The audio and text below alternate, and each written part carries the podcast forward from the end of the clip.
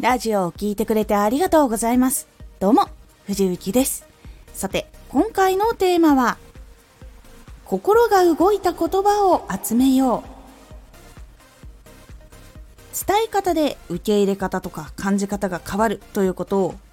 今回は実際に自分で体験したことっていうのを思い返したりとか新しく見つけに行くということをしてみてください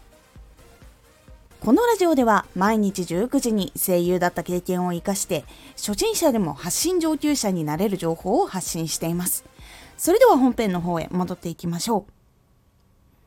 自分はどんな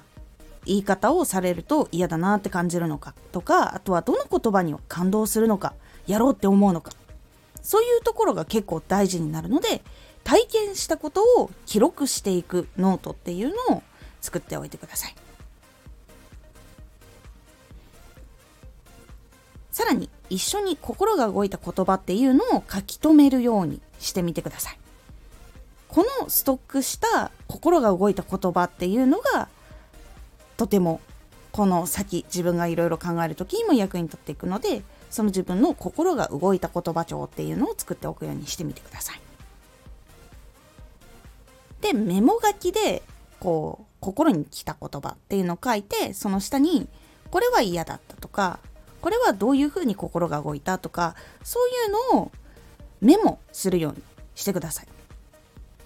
そうすると自分が嫌だと感じたものは相手にもしない。で、いいことはしようっていう風になるので、しっかりとこういう言い方をされたら嫌だっていうのも書いておくようにするのが結構いいかなと思います。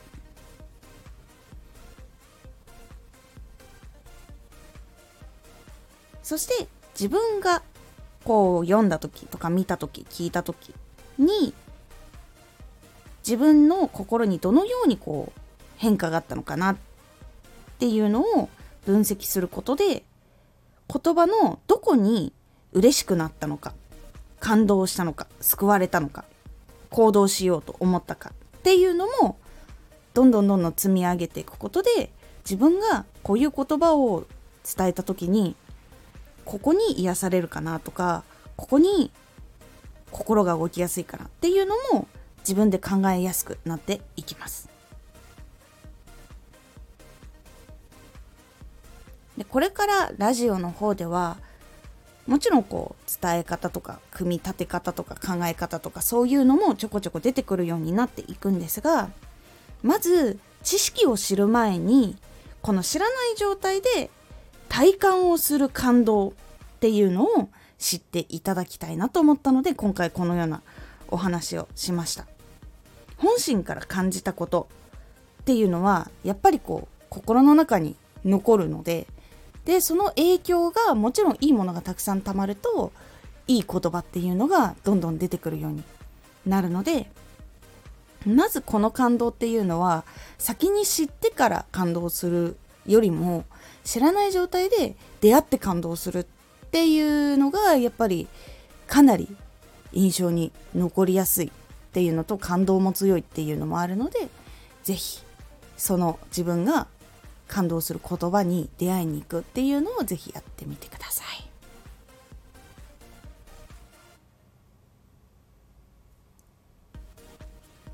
今回のおすすめラジオ伝え方でなぜ同じ内容でも届き方が変わるのか。伝え方でどうしてこう相手も